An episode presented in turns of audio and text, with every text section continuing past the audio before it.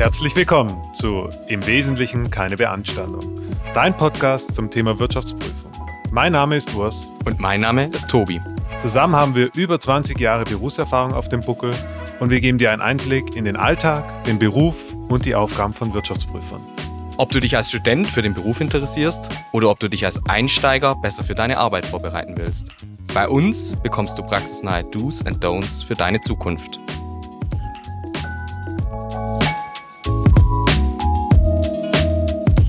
Hi Urs. Hi Tobi. Urs, ich habe ein bisschen die Befürchtung, beim heutigen Thema müssen wir schauen, dass die äh, Zuhörer nicht gleich wieder abschalten, weil es klingt erstmal ein bisschen unsexy. Wirklich? Ja, also mir persönlich geht's so, wenn ich Dokumentation höre, weiß ich nicht. Das ist jetzt nicht der Lieblingsteil meines Berufs. Warum denn nicht? Das ist doch spannend. Hm? Ja, durchaus. ja, nee, ist schon manchmal auch ein bisschen ätzend tatsächlich in der praktischen Ausführung. Ähm, aber es ist elementar. Ja, definitiv. So. Warum ist es so elementar, Tobi? Das ist so elementar, weil wir letztendlich damit festhalten, was wir eigentlich über Wochen und Monate getan haben und warum wir uns sicher sind, dass wir den Abschluss, so wie er ist, unterschreiben können. Ich erinnere mich gerade ein bisschen an unsere Anfangszeit zurück, muss ich jetzt fairerweise sagen. Da habe ich ihn auch immer so blöd abgefragt. Aber da ging es nicht um die Dokumentation. Aber ich habe den Test bestanden, zumindest auf, heute hoffentlich. Auf jeden Fall. Richtig, die Dokumentation ist elementar. Denn am Ende des Tages ist das, was sie abliefert. Ja, zusammen mit dem Prüfungsbericht, der an Mandanten geht, ist die Prüfungsdokumentation für die internen Zwecke im ersten Schritt. Ich würde mal nicht hoffen, dass es dann immer mal vor Gericht landet und dort mal eingesehen wird oder ähnliches und äh, gegebenenfalls ein Haftungsfall daraus resultieren könnte. Aber ähm, es ist für die interne Dokumentation sehr wichtig, denn dies ist ursächlich dafür, was für ein Arbeitsergebnis natürlich rauskommt, Stichwort Testat, aber andererseits auch, wie beliebt ihr euch bei euren Kollegen macht nächstes ja. Jahr. Und ich behaupte sogar, man sieht an der ähm, Dokumentation und an der Klarheit der Dokumentation, ob derjenige, der da geprüft hat, wirklich verstanden hat, was er geprüft hat. Da werden wir auf jeden Fall nachher noch drauf eingehen. Ja. Was sind denn unsaubere Arbeitspapiere? Tobi und ich haben mal ein bisschen gebrainstormt, bevor es losging und konnten sagen, auf zwei einfache Punkte runterbrechen unsaubere Arbeitspapiere oder schlechte Arbeitspapiere sind erstmal die, die nicht nachvollziehbar sind, ja? wo alles Mögliche drinsteht, kreuz und quer, ohne Struktur, vielleicht auch irgendwie oben links, unten rechts, dann gelb noch teilweise. Das Gelb ist bei uns immer, was noch nicht ein Finale ist. Ähm, nutzen dann die Leute, um irgendwas zu markieren. Das ist immer schlecht. Also eine fehlende Struktur ist immer schlecht, weil das kann man nicht nachvollziehen. So. Und das Zweite, was ein schlechtes Arbeitspapier auch noch ausmacht, ist, Unvollständigkeit. Das heißt, wenn man Sätze halb schreibt oder vielleicht auch Prüfungshandlungen vergisst, äh, man dann den jungen Assistenten fragt, sag mal, wo sind die Prüfungshandlungen? Oh, die muss ich noch dokumentieren. Das ist immer schlecht, wenn man davor gesagt hat, man ist fertig. Ähm, aber auch falsche Dinge ist auch immer ganz schlecht. Das, das heißt, ist natürlich, sorry, ja. ganz, ganz schlecht. Das ist der schlimmste Fall, wenn man in seiner Prüfungshandlung am Ende die falsche Conclusion quasi dokumentiert zum falschen Ergebnis kommt. Ja, ich glaube, das ist der Worst Case. Schlimmer geht's wirklich nicht. Äh, man müsste jetzt lügen, wenn man im Review sowas noch nie gesehen hätte. ja, also das gibt's immer mal wieder. Ähm, vielleicht auch einfach eine abweichende Einschätzung, weil man schon die Prüfungshandlung vor zwei Wochen ähm, abgeschlossen hatte. Dann kamen nochmal neue Sachverhalte auf. Man hat es nachdokumentieren wollen, hat es dann aber nicht getan.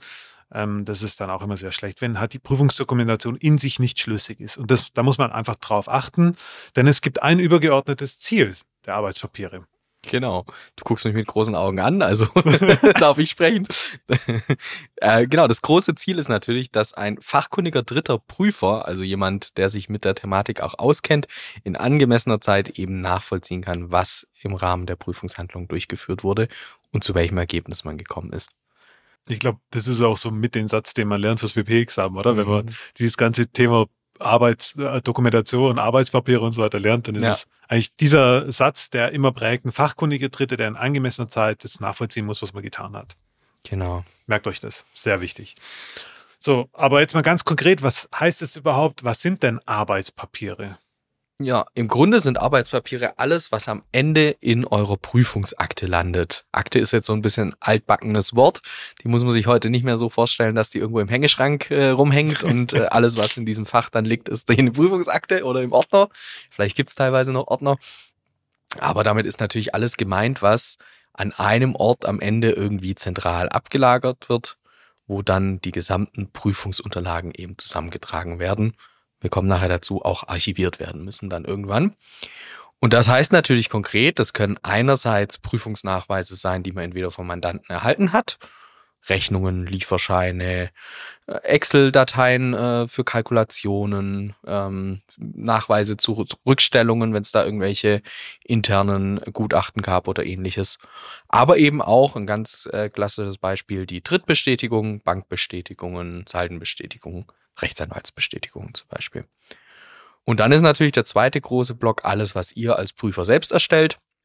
Das heißt, wenn es äh, irgendwelche Protokolle gibt zu Gesprächen, Telefonaten, E-Mails, die ihr äh, intern bekommen habt, erstellt habt, ähm, Memos, die ihr geschrieben habt in Word und ja, einfach auch Nachberechnungen, die ihr angestellt habt und irgendwo in Excel dokumentiert habt. Mhm. Und davon abzugrenzen sind dann eben die Themen, die keine Prüfungsnachweise sind. Und das kann zum Beispiel sein, alles, was ihr eben gerade nicht in eure Prüfungsakte aufgenommen habt. Also ihr dürft euch zum Beispiel vorstellen, alle E-Mails, die ihr nicht irgendwie als PDF ablegt, sondern die nur in eurem E-Mail-Postfach vorhanden sind, sind eben nicht Teil der Prüfungsakte und auch nicht damit Teil der Prüfungsdokumentation. Oder eben auch alle Gespräche, die ihr nicht dokumentiert habt, die, ihr, die geführt wurden äh, und die nicht zumindest mal irgendwo erwähnt sind, dass sie geführt wurden. Und der große Klassiker, alles, was irgendwie lokal auf eurem Desktop oder Rechner gespeichert wurde, uns leider nicht den Weg ins Tool geschafft hat, um dokumentiert zu werden. Ach, das ist ein Klassiker, glaube ich, in unserem genau, Berufsleben, ja. oder? Dass man das lokal speichert auf dem Desktop und dann läuft ein Kaffee rüber oder ein Wasser oder was weiß ich was, der Laptop fällt aus die Arbeitspapiere sind weg.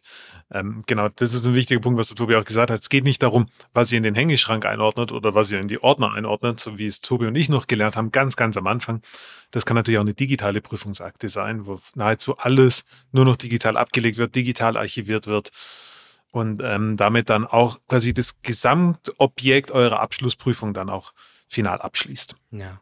Und darauf möchte ich vielleicht nochmal hinweisen zu dem Thema Dateien, die nicht hochgeladen werden. Das ist ein großer Fehler, den man am Anfang machen kann. Ich kenne das auch von mir, von früher, dass man erstmal anfängt, was zu dokumentieren und erstmal lokal abspeichert, weil man noch nicht so richtig weiß, landet es am Ende eigentlich in der Prüfungsdokumentation oder ist es jetzt erstmal nur für mich intern, damit ich es verstehe? Und dann am Ende vergisst man es einfach hochzuladen oder ein Kollege aus dem Team braucht's und es ist nicht äh, verfügbar. Also das ist so ein, ein Learning, das man ganz schnell machen kann beim Dokumentation, Thema Dokumentation. Ladet immer alles gleich hoch. Rauslöschen könnt ihr es immer noch, auch nach dem Testatsdatum noch. Ähm, aber jetzt ladet es äh, einfach hoch. Ja, es kann nicht schaden, wenn es drin ist erstmal. Mhm. Aber bitte dann auch darauf achten, dass ihr Sachen, die ihr hochgeladen habt und nicht bearbeitet ja. habt, dann wieder rauslöscht. Also genau. das ist, das ist immer so ein bisschen der Trade-off und der macht es immer sehr schwierig, aber ich bin da voll bei Tobi, erstmal alles hochladen und dann wieder bereinigen, in Anführungszeichen, die Dokumente, die man nicht gebraucht hat, beispielsweise, weil man doch nicht die Stichprobe gezogen hat, wie man ursprünglich mal eingeschätzt hat, weil der BP gesagt hat, nee, wir machen ein anderes Stichprobenverfahren. Ähm, so dass man halt wirklich, und das hat man ja auch eingangs erzählt, dass es halt nachvollziehbar ist, was man getan hat und dass da nicht irgendwelche Dokumente rumschwirren, aber am Ende keiner mehr weiß, wofür die sind. Das ist schlecht. Ja, ähm, auch da mal ein kurzer Zwischenappell wie dokumentiere ich dann überhaupt? Also in was für einem Format dokumentiere ich überhaupt? Und da haben wir auch schon sehr vieles gesehen, ähm, von rein Excel-Dokumentation, also mit Textboxen, ja, bis hin über Word klassischerweise, aber ich habe auch schon mal PowerPoint gesehen. Also da war schon nahezu alles dabei. Das ist so eine Frage, wie man selbst arbeiten möchte. Und ähm, bitte nicht vergessen, ihr könnt das alles aufbauen, so wie ihr möchtet, zum Beispiel in einem Texteditor, ganz einfach, ohne große Struktur, bis hin zu Word, ganz klassisch, sagen wir, ich glaube 80 Prozent der Dokumentation wird in Word erstellt. Ähm, wichtig ist halt nur, dass ihr dran denkt, es muss auch eurem Nachfolger quasi auch irgendwie einleuchten, was ihr da gemacht habt. Wenn der damit beschäftigt ist, irgendwie dreiviertel seiner Zeit die Formatierung wieder zurückzuändern oder was, dann ist es auch unglücklich. Also ihr könnt schon das Format wählen, was ihr braucht. Vielleicht hat auch eure WP-Organisation da irgendwie eine Vorgabe, wie ihr es am besten macht. Ähm, aber achtet darauf, dass es in irgendeiner Art und Weise praktikabel wird, weil was überhaupt nicht praktikabel ist, ist in Excel einen Aufsatz reinzuschreiben, ja, über was in Word mehrere Seiten werden, alles in eine kleine Zelle. Ja, mhm. dann ist es ultra lang, keiner kann es nachvollziehen, man kann es auch nicht lesen. Da kann man höchstens was verstecken, ja, aber nicht wirklich nachvollziehbar dokumentieren. Mir wurde auch schon die Frage gestellt äh, von Berufseinsteigern dann, darf ich das eigentlich in Word hochladen oder muss ich da immer eine PDF draus machen oder in welcher Form muss das eigentlich sein? Auch da gibt es natürlich keine Vorschrift, ist für euch immer so, wie ihr euch am wohlsten fühlt. Vieles ist sowieso in PDF, aber ihr müsst mit Sicherheit jetzt nicht zwingend jede Word in, am Ende in eine PDF umwandeln und äh, hoch, hochladen. Ähm, hat natürlich auch seine Vorteile, es kann nicht so schnell aus Versehen noch was rausgelöscht werden, wenn es eine PDF ist. Aber ich denke, da ist einfach äh, ja jeder so, wie er, wie er es äh, sich am besten fühlt und wie es auch einfach nachvollziehbar ist am Ende. Okay, gut. So, und dann ist die große Frage, was dokumentiere ich dann überhaupt? Ja?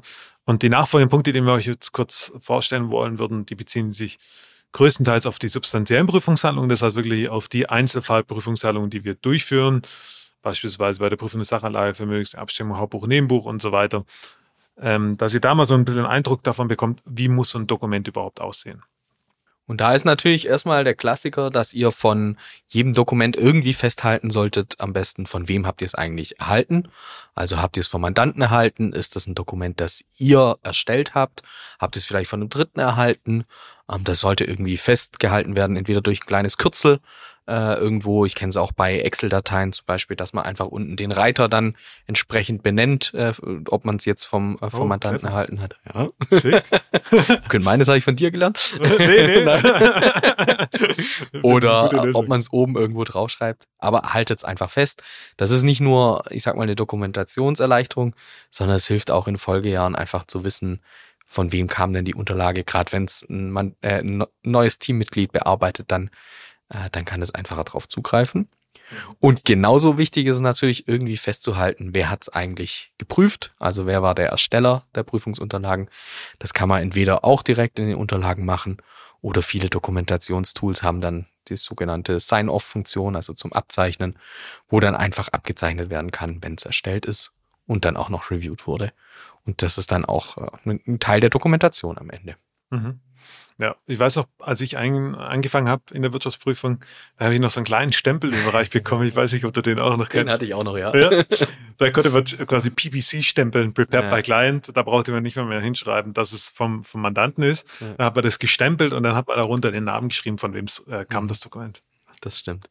Mache ich jetzt auch nicht immer 100% durchgängig mehr, den Namen noch dazu zu schreiben. Aber eigentlich ist das eine gute, eine gute Art, die Dokumentation im nächsten Jahr nachvollziehbar war zu machen. Ja, vor allem, wenn es jemand wieder replizieren möchte im nächsten Jahr, ein Berufseinsteiger, ähm, und der möchte sich so ein bisschen langhangeln, was ihr gemacht habt und wie ihr es gemacht habt, dann hilft es auch, dass er weiß, von wem ihr es bekommen habt. Da kann er direkt auf den zugehen und nochmal nach diesem Dokument fragen.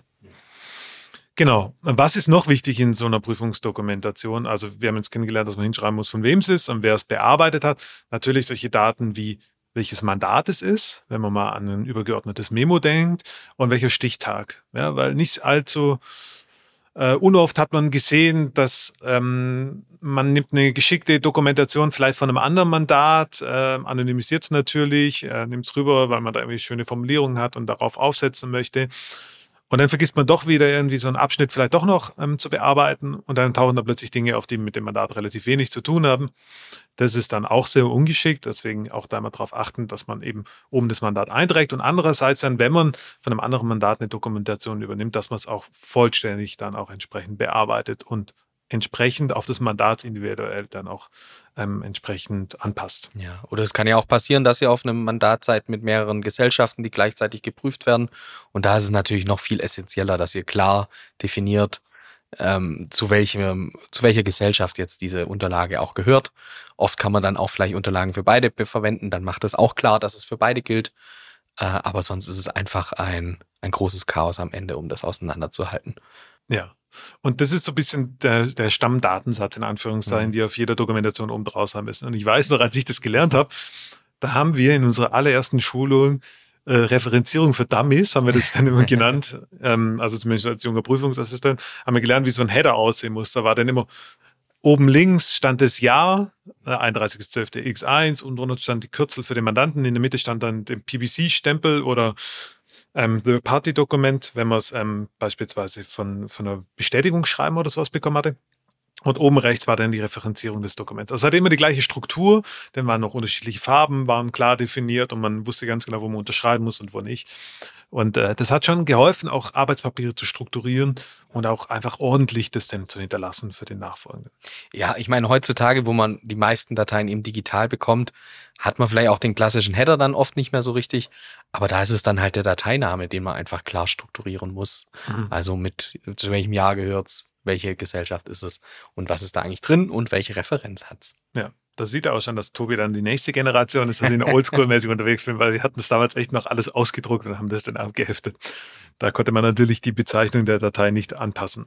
Nee, aber natürlich total sinnvoll und richtig. Ja. So, und dann kommt der große Block auf dem Dokument, was habt ihr überhaupt gemacht? Ja, also was habt ihr getan? Bei uns hieß es früher Work Done. Das, da kann man einfach ähm, erledigte Prüfungshandlungen oder durchgeführte Prüfungshandlungen dazu hinschreiben. Und da schreibt man alles rein, was man gemacht hat. Ja, also wir hatten es auch schon mal, von wem hat man die Daten bekommen, wenn es irgendwie spezifisch war, woher die Daten kommen, vielleicht aus einem gesonderten ERP-System oder auf einem vorgelagerten System, dass man eben hingeschrieben hat, okay, dieses äh, Nebenbuch des Vorratsvermögens kommt zum Beispiel aus irgendeinem vorgefertigten oder vorgelagerten System, wurde exportiert von XYZ, wurde uns bereitgestellt und ähm, habe ich im ersten Schritt erstmal abgestimmt. Ja, sowas. Das ist so die einleitende Beschreibung.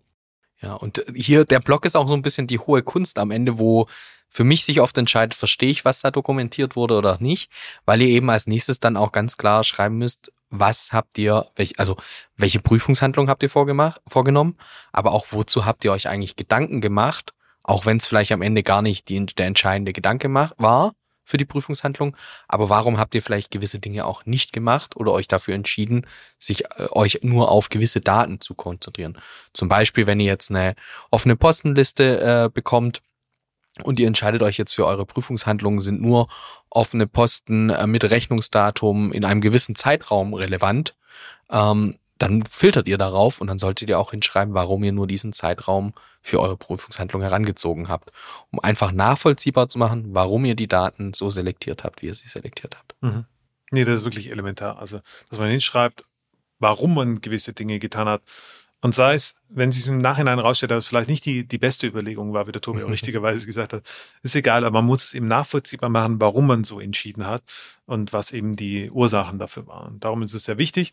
Aber bitte, bitte, bitte nicht in irgendwelchen Monologen abdriften, über Seiten beurteilen und beschreiben, warum man das jetzt so gemacht hat, sondern da reicht prägnanten Einzeiler und Zweizeiler und das reicht dann auch, ähm, damit man das eben nachvollziehen kann. Ja. Und da ist es auch sehr wichtig, nochmal klarzustellen, warum man die Entscheidung so getroffen hat, wenn man sie getroffen hat. Also warum habe ich jetzt fünf gezogen oder die größten sieben oder die größten acht und eben nicht, ähm, keine Ahnung, ähm, ein MOS-Stichprobenverfahren genommen oder nach der Wesentlichkeit beurteilt oder vielleicht, warum haben, warum haben wir das Geratewohl, ähm, auf Geratewohl die Stichproben gezogen. Also da gibt es ja 100 verschiedene Optionen und Möglichkeiten in allen Formen und Farben. Deswegen ist es sehr wichtig, das niederzuschreiben und denkt immer dran, so eine Prüfung geht über Wochen, über Tage, über Stunden und im Worst Case weiß man es in einer Woche nicht mehr so ganz genau, warum man es gemacht hat. Deswegen niederschreiben und klar prägnant bleiben und dann auch klar hinschreiben, was ist denn das Ergebnis eurer Überlegung und warum habt ihr das denn wirklich so gemacht? Und da muss ich jetzt auch ein bisschen was beichten. Das kenne ich noch aus äh, eigener Erfahrung, gerade von vor ein paar Tagen. Da wählt man dann mal die Stichproben aus, äh, ist dann froh, wenn man es an Mandanten schicken kann, die Unterlagen zurückbekommen hat, auswerten kann, keine Feststellung hat, noch Diskussionen hatte mit dem Mandanten. Und dann legt man die Excel-Datei erstmal aufs Laufwerk und denkt, ja, das dokumentiere ich jetzt dann äh, bei nächster Gelegenheit weiter, weil ich noch andere Dinge zu tun habe. Und irgendwann, kurz vorm Ende, macht man die Datei dann wieder auf, sieht, oh, ich habe irgendwie gut dokumentiert, dass ich die ausgewertet habe. Aber jetzt habe ich gar nicht reingeschrieben, wie ich meine Stichproben ausgewählt habe. Und dann nach Tagen sich wieder zu überlegen, was man jetzt eigentlich genau gemacht hat, da kommt man am Ende nicht wirklich drauf. Von dem her, schreibt das bitte immer gleich rein, wenn ihr die Stichproben ausgewählt habt. Und ihr spart euch wahnsinnig viel Arbeit. Versprochen. Ja. Also, wie wie viel Zeit man damit verbringt, sich wieder zu überlegen, warum man so die Entscheidung getroffen hat. Und man kommt ja auch wieder darauf. Aber das kostet so viel Zeit im Nachhinein. Es ist besser, in der Sekunde das einfach in einem Dreizeiler hinzuschreiben. Das ist eine Sache von einer halben Minute, Haken dran und weiter geht's. So. Und jetzt haben wir das so ein bisschen angerissen und da ist natürlich schon die Frage, wie umfangreich muss ich denn jetzt Dinge dokumentieren? Also reicht ein Dreizeiler? Muss ich vielleicht mal eine halbe Seite, Seite dazu schreiben? Und da gibt's auch vom Berufsstand nach dem ISA und auch nach dem PS so ein paar Kriterien, an de anhand derer man das selbst ein bisschen festlegen kann. Ja. Und grundsätzlich ist natürlich immer die Komplexität und die Art des äh, Sachverhalts das Entscheidende. Also wenn ihr jetzt ja, äh, ich sag mal, die Bankbestätigung auswählt, dann ist da relativ wenig Entscheidungsspielraum, weil ihr habt nun mal im Normalfall für jede Bank einfach eine Bankbestätigung anzufordern. Ähm, dann reicht es wahrscheinlich da auch kurz hinzuschreiben, wir haben für jede Bank eine Bankbestätigung angefordert. Wenn es jetzt aber darum geht, äh, um eine komplexe Garantierückstellung zum Beispiel, wo viele Parameter einfließen, wo ihr viele Gespräche mit dem Mandanten führen müsst, dann ist natürlich auch die äh, Komplexität des Sachverhalts relativ hoch. Und dann müsst ihr einfach auch ein bisschen ausführlicher dokumentieren und genauer beschreiben, warum ihr euch entschieden habt, was zu machen, welche Informationen ihr erhaltet habt, wie ihr dann zu eurem Prüfungsergebnis kamt und was euer Prüfungsergebnis ist. Ja, das ist auch so ein direkter Indikator dafür, ob jemand so grundlegende Prüfungsdokumentation verstanden hat oder nicht. Also der Klassiker ist, man macht das, äh, die Dokumentation zum, zur Bank auf. Das äh, Dokument hat dann 30 Seiten, da wird dann alles in epischer Länge, in Breite dann erzählt, warum es so und so ist und dass es Fremdwährungen gibt und so weiter. Also sagen wir mal absolute Basics. Da weiß man schon, dass derjenige, der das bearbeitet hat, vielleicht auch gewisse Schwierigkeiten hatte, dieses Prüfungsgebiet abzuarbeiten, weil er wird lieber viel mehr geredet, anstatt kurz und prägnant zu sagen, was man getan hat. Und dann geht man rüber in die Rückstellung oder ins Vorratsvermögen, da wird es immer kürzer und prägnanter. also da ist ein gewisser Dismatch. Und deswegen muss man ein bisschen darauf achten, dass man eben in Abhängigkeit eben der Komplexität, so wie es der Tobi gerade gesagt hat, die Dokumentation dann auch anpasst. Ja. Und bitte, bitte, bitte nicht schwafeln. Ja. Also ein 30-Seiten-Dokument, ich glaube, Tobi und ich haben es schon oft genug gelesen über die Forderungen. Ähm, wir haben sie auch selber mal genauso erstellt, muss man fairerweise dazu sagen. Zumindest mal ich, für mich. Weiß ich, wie war es bei dir, Tobi? Definitiv, ja. Klar, wenn man unsicher wird oder ja, dann, dann schreibt man dem tendenziell lieber mehr, weil man ja dem Leser auch die Möglichkeit geben will, dass man, äh, dass er selber dann beurteilen kann, ob es so richtig war. Aber das hilft nicht, sondern man muss es trotzdem kurz und prägnant halten. Es muss ja auch nicht immer Unsicherheit sein. Manchmal findet man ja auch ein Thema dann irgendwie plötzlich spannend und liest sich da auch mal ein bisschen ein oder will einfach auch zeigen, dass man viele Gespräche geführt hat und mit Herrn Müller zwei Stunden bis ins kleinste Detail irgendwelche technischen Sachen sich angehört hat. Und dann meint man, da muss man jetzt irgendwelche Screenshots und äh, technischen Details in die Dokumentation reinhauen, die am Ende einfach am, am Problem vorbeiführen. Und da muss man sich dann ja vielleicht auch manchmal ein bisschen bremsen und wieder überlegen, warum mache ich jetzt die Prüfungshandlung? Was ist mein Ziel? Und ist es wirklich noch notwendig, da jedes technische Detail dann auch zu nennen, das ich gerade gelernt habe. Ich glaube, ganz klassisch dafür sind wirklich die Prozessbeschreibungen. Ah. Also die sind wirklich, die sind echte Knüller. Die können von, von einer halben Seite bis hin zu 40, 50 Seiten für den gleichen Prozess sich unterscheiden ja, oder einen ähnlichen Prozess. Äh, je nachdem, ob derjenige, der da äh, das Ding gemacht hat, Lust hatte zu schreiben, ob der sich da irgendwie berufen fühlt, da äh, einen langen Text zu schreiben oder nicht. Also das ist schon echt ultra interessant. Und aber schlussendlich muss man darauf achten, dass es wirklich lesbar ist für den Dritten. Genau. Ja. Und dann haben wir noch ein Thema, das Thema der Referenzierung, also nicht nur die Datei selbst, sondern auch immer, wenn ihr euch irgendwie bezieht auf andere Dokumente aus, aus eurer Prüfungsakte, dann müsst ihr ganz klar nennen und verweisen, auf welches Dokument ihr euch bezieht. Und das ähm, kann, ich sag mal, sehr allgemein sein, dass ihr den Titel nochmal nennt. Aber wenn ihr eine klare, ein klares Referenzierungssystem in euren Arbeitspapieren habt, dann hilft die immer am meisten, weil die ist eindeutig. Eine Bezeichnung äh, ändert man vielleicht auch nochmal, dann fügt man noch ein Wort hinzu und dann passt es nicht mehr. Die Referenzierung wird einmal vergeben und dann ist die hoffentlich auch eindeutig und dann äh, kann man die auch immer verwenden. Und wichtig, hin und her. Also sogenannte Querreferenzierungen, so haben wir es gelernt und da bin ich ein großer Fan von. Das heißt, wenn ich von einem Dokument in das andere Dokument referenziere und sage, sie das Dokument XYZ, dann schreibe ich in das Dokument XYZ auch rein, ich komme von dem anderen Dokument und verweise dann quasi wieder zurück, sodass man immer eine durchgängige Kette nach unten hat und auch wieder eine durchgängige, also von oben nach unten, aber auch von unten nach oben. So ist es immer nachvollziehbar. So, und dann haben wir eins bisher noch ausgelassen, mhm. und zwar das Wichtigste, was man da auch noch ausschreiben muss, und zwar das Ergebnis der Prüfungshandlung, oh ja. ja. oder der Arbeit, die man getätigt hat. Ist alles in Ordnung? Gibt es Feststellungen? Gibt es Sachverhalte, die kommuniziert werden müssen gegenüber dem Management, also sogenannte Management-Letter? Ähm, oder sonst irgendwas, was äh, bemerkenswert ist, ja, oder was halt einfach irgendwie niedergeschrieben werden muss ähm, achtet darauf, dass ihr eine Gesamtbeurteilung dann auch tätigt. Ja? Also nicht nur die einzelnen Prüfungshandlungen für sich beurteilt oder eure einzelnen Tätigkeiten, sondern das nochmal in den Gesamtkontext packt und ähm, mit diesem Gesamtkontext Betrachtungsweise dann eben auch ein Gesamturteil fällt und das auch niederschreibt. Und dann steht da am Ende hoffentlich im Wesentlichen keine Beanstandung. ja, genau. ja. Ähm, Genau. Also kurz mal los aus dem Konzept. ja, nee, aber das sollte eigentlich da draufstehen oder halt es gibt eine Beanstandung und dann muss es halt auch entsprechend dokumentiert werden. Wobei in aller Regel im Wesentlichen keine Beanstandung und da auch nochmal wichtig, wichtig, wichtig, solltet ihr eine Feststellung haben, dann dort auf jeden Fall Ja. vermerken, aber auch bitte einmal dem PP sagen. Also nicht einfach runterfallen lassen oder sagen, ich habe es ja da reingeschrieben, nur weil er es nicht liest, ist er selber schuld. Nee, solche Feststellungen immer frühzeitig kommunizieren. Wir hatten es ja auch schon in den vorigen Folgen ein paar Mal davon. Bitte, bitte, bitte, kleiner Appell an alle, meldet es euren WPs mit den verantwortlichen Menschen, Partnern, was weiß ich was, so dass es halt bekannt ist, dass die Mhm. Sachverhalte dann auch weiter besprochen und gelöst werden können. Gut, ich glaube, das war es dann auch so an, an Stichwort Dokumentation, so im grundlegenden Teil. Jetzt haben wir noch ein paar Sondersachverhalte Ja. rausgeschrieben und zusammengetragen. Genau, das, das erste schließt sich nochmal so ein bisschen an an eure Ausführungen, was ihr eigentlich äh, für Prüfungshandlungen durchgeführt habt.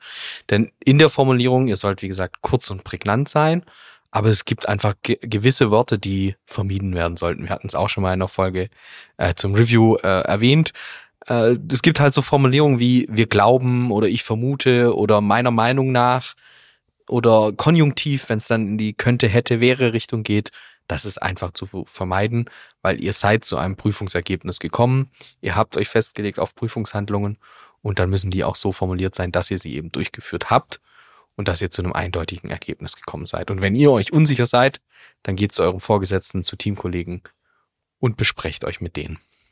Das ist wirklich sehr wichtig. Dafür haben wir auch schon Striche verteilt, Tobi und ich. ähm, bei fünf Strichen muss man Kuchen bringen.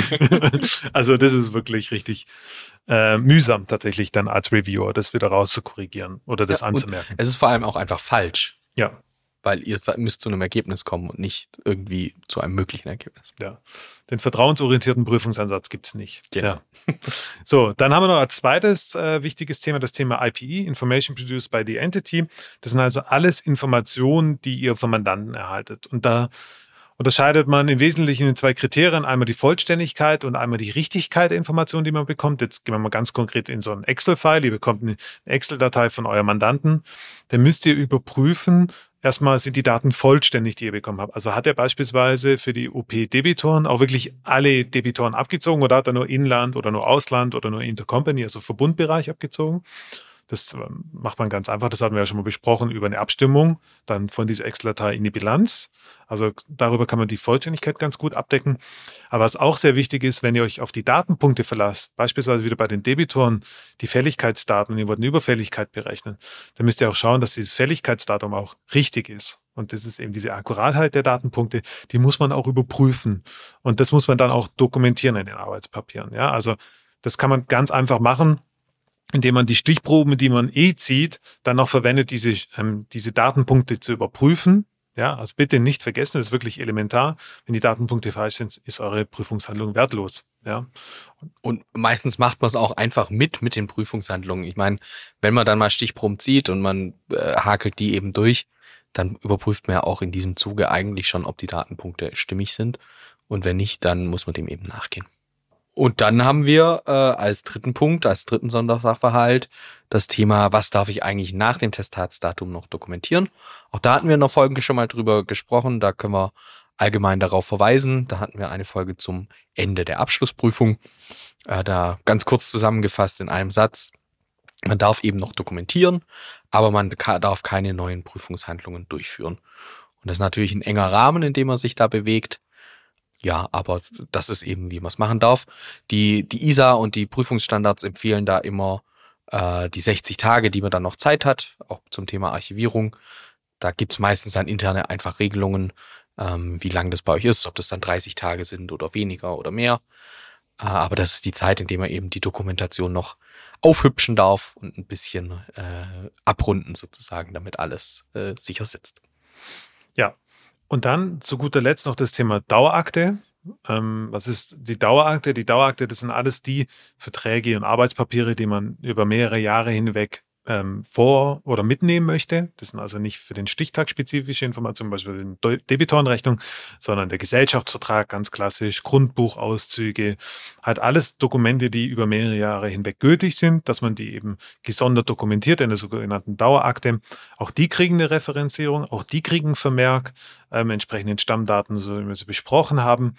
Ähm, da aber mal ganz wichtig, die Dauerakte, die benötigt auch eine gewisse Aufmerksamkeit, weil nur alles in die Dauerakte reinzuwerfen, den Deckel zuzuklappen und wegzulaufen, das ist auch sehr mühsam dann im nächsten Jahr, sondern man sollte auch schauen, dass man halt nur noch die relevanten Informationen da hat. Irgendwie ein Grundbuchauszug von 1896, das bringt nichts. Ähm, sondern man sollte den neuesten Grundbuchauszug dann ablegen und den alten, wenn er nicht mehr benötigt wird, kann man den auch entsprechend löschen. Und andersrum gilt es aber auch, wenn ihr Dokumente dieses Jahr habt oder aus dem Vorjahr in der Dokumentation nochmal findet, die in die Dauerakte gehören, dann tut sie auch da rein, sonst gehen sie verloren und man muss wieder in die Vorjahre gucken, was hat man eigentlich abgelegt. Also in beide Richtungen muss die Dauerakte eigentlich gepflegt werden, sonst hat sie relativ wenig Sinn. Als kleiner Tipp am Ende nochmal, denkt immer dran, eure Arbeitspapiere werden in einem Jahr wieder angeschaut. Ja, und zwar nicht von dem BP, sondern von eurem Nachfolger sozusagen. Oder nochmal von euch auch. Oder vielleicht nochmal von euch. Und dann ist es sehr ungeschickt, wenn man nicht mehr versteht, was da draufsteht. ja, also sowohl für den Dritten, aber auch für sich selbst. Und ich meine, man würde lügen, wenn man nicht manchmal denken würde, oh, da habe ich echt viele Rechtschreibfehler drin. Deswegen kleiner Tipp. Wenn ihr die Dokumentation fertig habt, lasst sie mal über Nacht ruhen und dann lest ihr noch einmal in Ruhe und aufmerksam durch, korrigiert Rechtschreibfehler, unvollständige Sätze, einfach so, dass man es verstehen kann und nachvollziehen kann. Ja, und das waren die Sondersachverhalte noch. Ich denke, wir können insgesamt einfach zusammenfassen, das große Thema Dokumentation darunter. Wir hatten das damals auch immer so gelernt. What's not documented is not done. Heißt schlichtweg, was ihr nicht irgendwo schriftlich festgehalten habt in euren Arbeitspapieren, in der Prüfungsakte, wurde nicht gemacht. Ihr könnt es nicht nachweisen. Und da bringt es noch, noch so sehr, dass ihr es auf dem Desktop irgendwo gespeichert habt, dass ihr es auf dem Schmierzettel irgendwo auf dem Schreibtisch liegen hattet. Es muss am Ende in die Arbeitspapiere, in die Prüfungsakte. Sonst könnt ihr niemandem nachweisen, dass ihr diese Prüfungshandlung durchgeführt habt. Ja, Deswegen schreibt auch Gespräche mit, ja. Also macht Notizen, wenn ihr Telefonate führt oder wenn ihr in Gesprächen mit dem Mandanten vor Ort seid. Schreibt es nieder, was dort besprochen wird, weil so könnt ihr das nachweisen, dass es stattgefunden hat. Auch die Uhrzeit, das Datum und so weiter, ähm, wer, wer die Teilnehmer waren. Weil sonst ist es einfach nicht dokumentiert und dann ist es auch nicht getan. Ja. ja. Und das ist ganz, ganz, ganz wichtig. Genau. Sehr schön. Dann haben wir einmal, glaube ich, einen großen Flug durch das Thema Arbeitspapiere und Dokumentation getan. Ich hoffe, äh, ja, wir konnten euch mit Tipps einfach weiterhelfen. Mhm. Ähm, und es ist einfach, es ist manchmal ein bisschen staubtrockenes Thema, aber es ist einfach, es zieht sich durch den gesamten Arbeitsalltag. Und wenn man es richtig macht, dann macht es vieles einfacher, gerade wie gesagt in Folgejahren auch wieder. Mhm. Und deswegen, damit wir nichts vergessen, Urs, darfst du heute nochmal das Thema zusammenfassen und die wichtigsten Punkte damit wir wissen, was wir unbedingt behalten sollten. Okay, also, was ist so wichtig an der Dokumentation? Das Wichtigste ist, was ihr euch einfach immer wieder vor Augen führen müsst, das ist euer Arbeitsergebnis. Daran werdet ihr beurteilt werden von euren Kollegen, von euren Vorgesetzten. Das heißt, alles, was ihr dort reinschreibt oder auch nicht reinschreibt, das ist eben dort oder eben auch nicht dort. Und das zählt dann in der Beurteilung, sowohl intern, aber auch extern, sollte es mal wirklich in Haftungsfall kommen. Deswegen achtet darauf, dass es ordentlich ist, dass es saubere Arbeitspapiere sind, dass sie nachvollziehbar sind. Und da ganz wichtig, das Ziel eurer Ar oder der Dokumentation ganz generell ist, dass ein fachkundiger Dritter in angemessener Zeit nachvollziehen kann, was ihr gemacht habt. Ja, was sind alles Arbeitspapiere für euch? Alles das, was ihr mit archiviert. Ja, also alles, was ihr anfertigt, was ihr erhaltet, was ihr bearbeitet, ähm, alles, was dann in dieser Prüfungsakte dann auch entsprechend aufgenommen wird.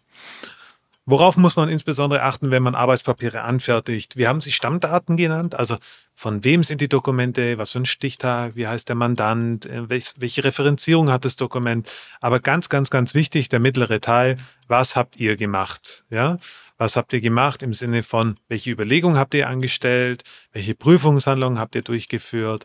Und wo waren einfach ähm, Entscheidungspunkte, wo ich entschieden habe, entweder links zu gehen oder rechts zu gehen. All das müsst ihr niederschreiben und tut es auch bitte zeitnah. Ja, nicht zu lange rausschieben, ähm, weil dann vergisst man wieder vielleicht den einen oder anderen Punkt, sondern tut es direkt in dem Zuge, wo ihr auch die Prüfungshandlung dann spätestens abschließt. Denkt dran, dass ihr euch kurz und prägnant haltet, dass es kein Schwafeln wird.